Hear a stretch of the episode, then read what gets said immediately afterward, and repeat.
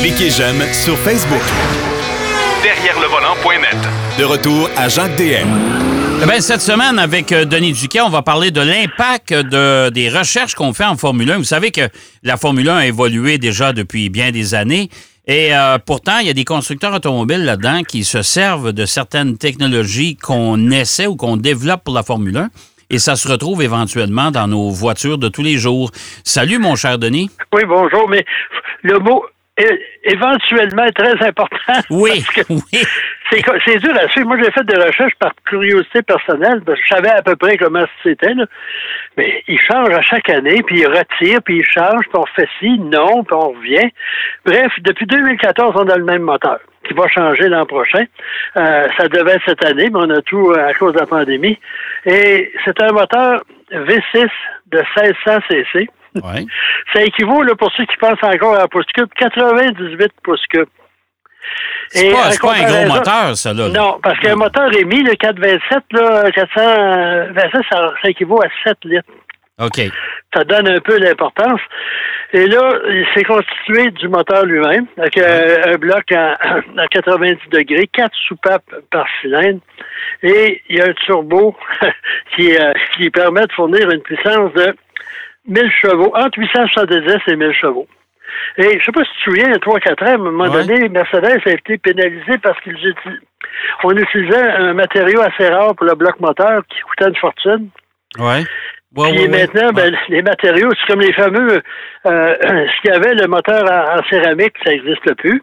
Non, euh, le beryllium non plus, c'est interdit. Pas touche ne faut pas excéder 2,75 euh, L'iridium, l'uranium, toutes ces choses-là sont interdites. Et euh, c'est un moteur qui tourne à environ 15 000 tours. Avant, ça a été jusqu'à 19 000, 20 000 tours. Puis là, c'est réglementé parce que ça coûte plus cher faire un moteur qui tourne à 5 000 tours plus vite que, présentement. Oui, puis honnêtement, puis honnêtement, euh, Denis, euh, ça a été bénéfique parce que des moteurs euh, aujourd'hui, c'est.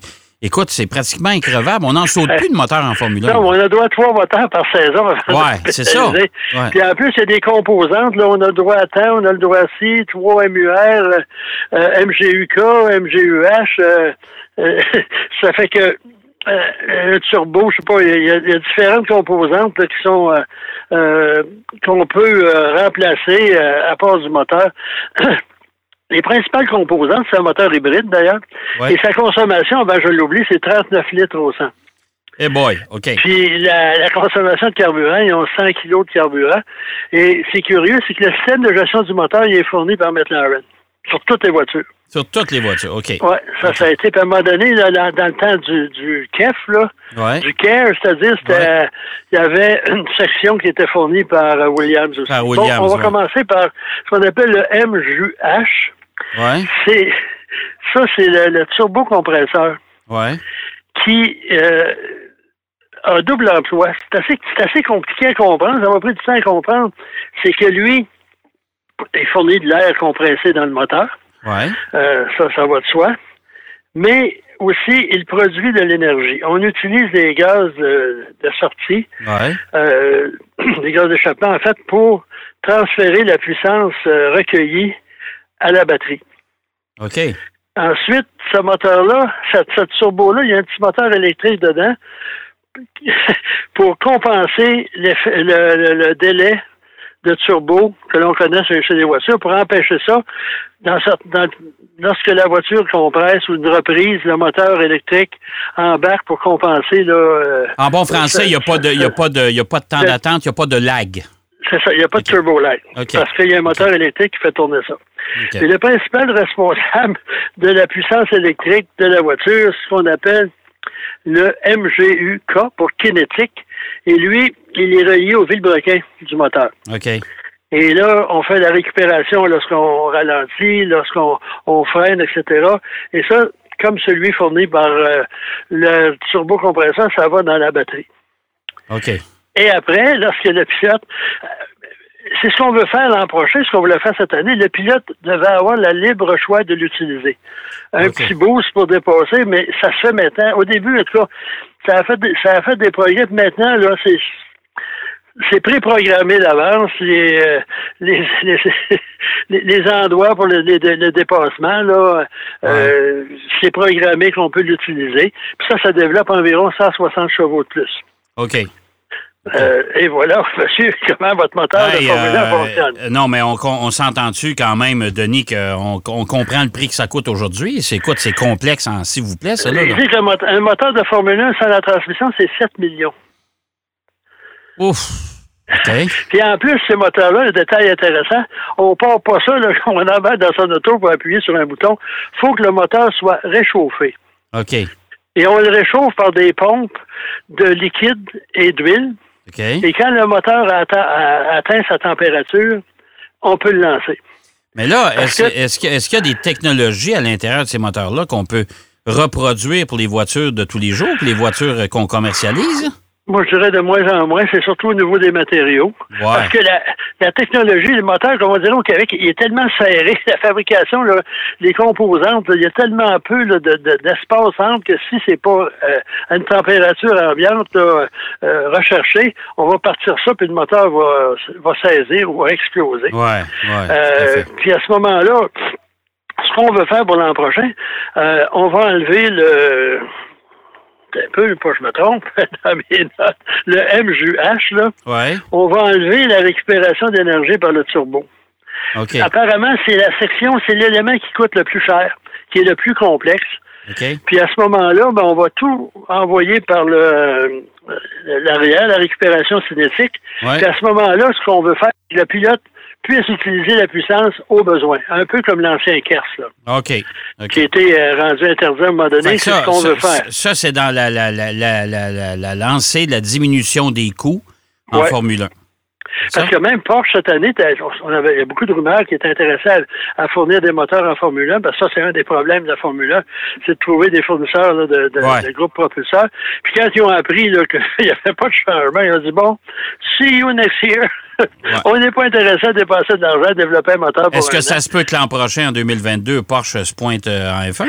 Ah, ça, je ne sais pas, mais je sais qu'il y avait l'intention de développer un moteur. Ils ont dû le développer. Puis, euh, Parce qu'en plus, ce que Porsche voulait faire aussi, c'est que avoir aussi euh, euh, un moteur au avant, un moteur électrique au avant, autonome, comme le comme le MGU-K arrière, qui, qui récupère de l'énergie cinétique au freinage, puis il serait autonome, puis là, ben, à ce moment-là, toute la gestion électronique on peut comprendre. Bref, c'est pas euh, c'est pas facile. Il y a un truc, par contre, qui est relativement simple, c'est la boîte de vitesse. Il y a seulement huit rapports. OK. Euh, puis en plus, il y a des choses qui sont interdites maintenant. Tu n'as plus le droit d'avoir cinq soupapes. Euh, c'est seulement quatre. Par contre, on a conservé les soupapes pneumatiques. Ouais.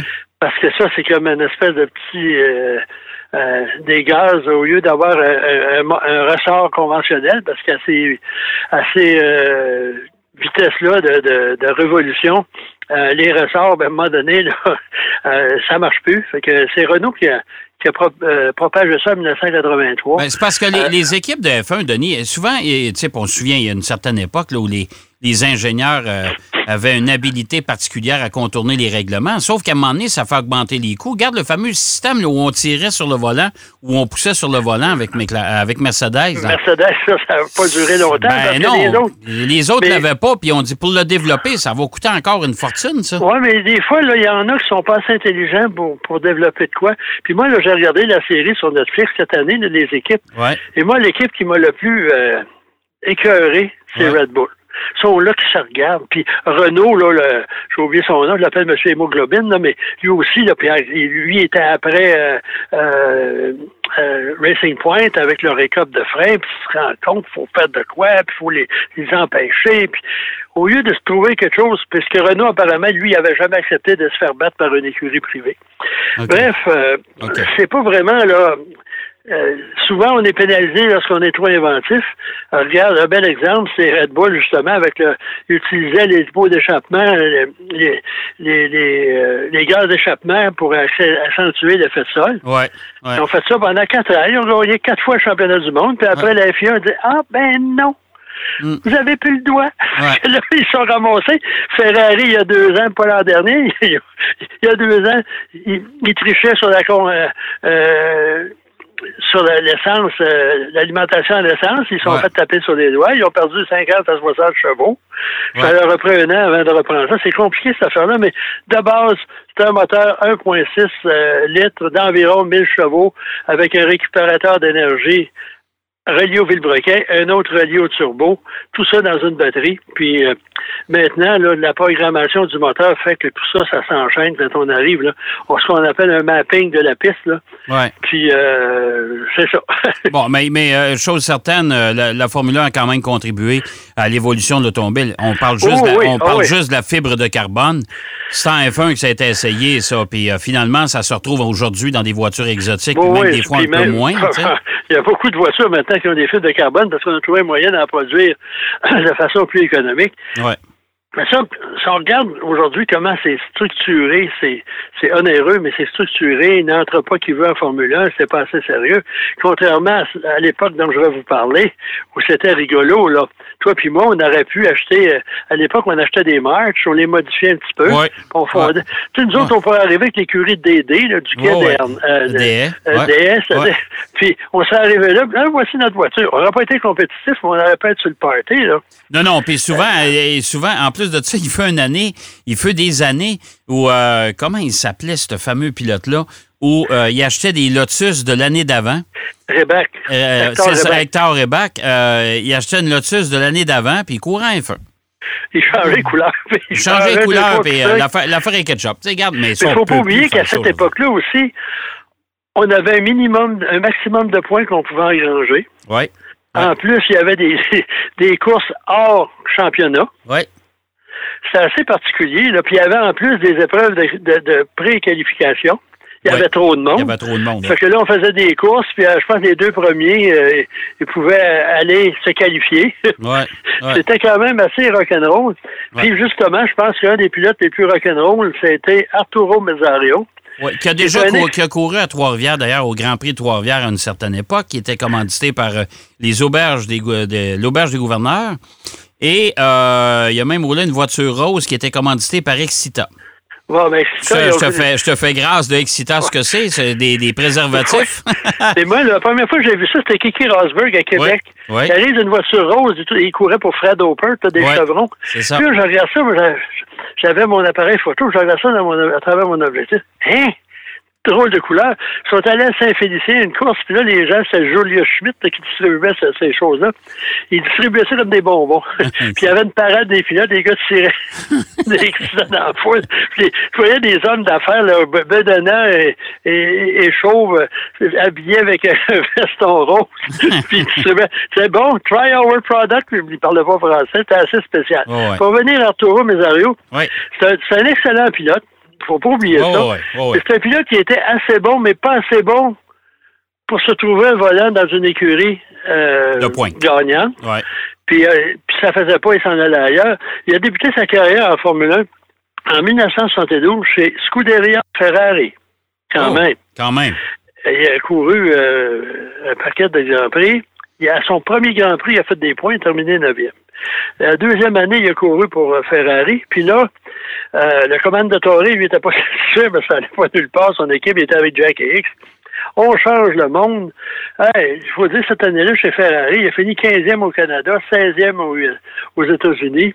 Son meilleur résultat, ça a été en France, 7. OK. Septième. Fait que ça donne une idée comment ça allait bien. Ouais. Puis après ça, il est allé chez Frank Williams Racing Cars, mais à l'époque, Williams était à peu près comme aujourd'hui, une équipe qui n'allait pas nulle part. Il a fait deux ans chez Williams.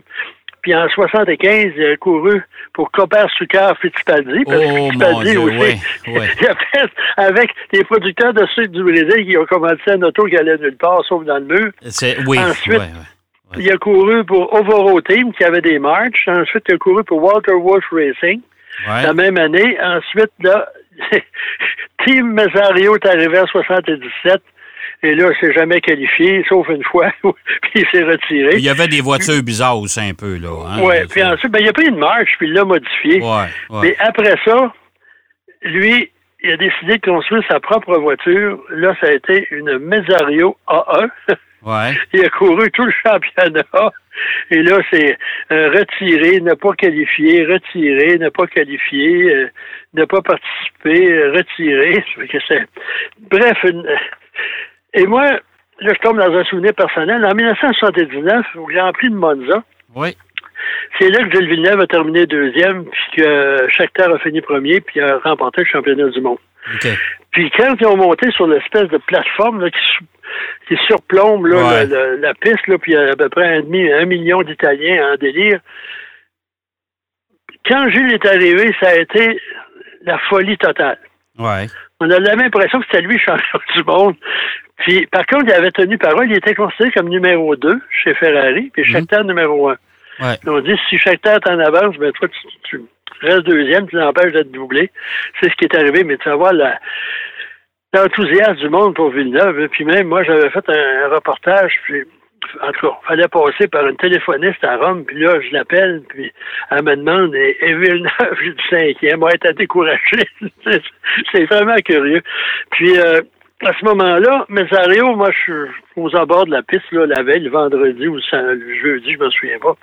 Et là, je vois arriver une Golf, Ouais. petite Golf, bleu poudre, Mhm. avec une remorque à l'arrière sur laquelle il y avait une voiture de Formule 1. Ouais. Et je venais de voir passer le Mesario Formula One Racing Team. Oh. Il n'y avait même pas de couverte sur l'auto. Et là, je regarde en arrière, l'aileron à l'époque était assez surdimensionné. Ouais. Le fond est noir avec une immense croix blanche. OK. Puis c'était? Les rapide- pompes rapidement. Oui. Il, il était en mal de commanditaire, il s'est fait commanditer par les pompes funèbres. Euh, ça n'a pas passé, les autres pilotes, il en voulaient, il a, il a couru avec ça, ça a donné, ça a rien donné. Puis il a terminé sa carrière de pilote de Formule 1 euh, au, au Grand Prix du Canada, où il a fini là, euh, avant-dernier ou dernier. Ouais. Puis euh, sa carrière en Formule 1, ça a été terminé. Ça s'est terminé, Euh, là. Ça s'est terminé là. Ouais. Et il s'est pas qualifié au Canada, il s'est pas qualifié aux États-Unis, puis là, il a accroché son volant. Il a couru en Formule 2. Les voitures Mesario en Formule 2, ça a OK. été le même résultat qu'en Formule 1. Bon, fait qu'il est à mieux, il est à mieux de laisser tomber le sport auto. Mais Mesario était reconnu pour son Ouais. chapeau de cowboy, Oui. sur lequel marqué il Marlboro, ouais. puis il fumait Ouais. comme une cheminée et il fumait des Marlboro. Ah bon, ben coudon. Il aurait pu faire les, il aurait pu faire les commerciaux, en tout cas au moins dans les magasins. Hey, merci mon cher Denis. Au plaisir. OK, puis on se reparle la semaine prochaine.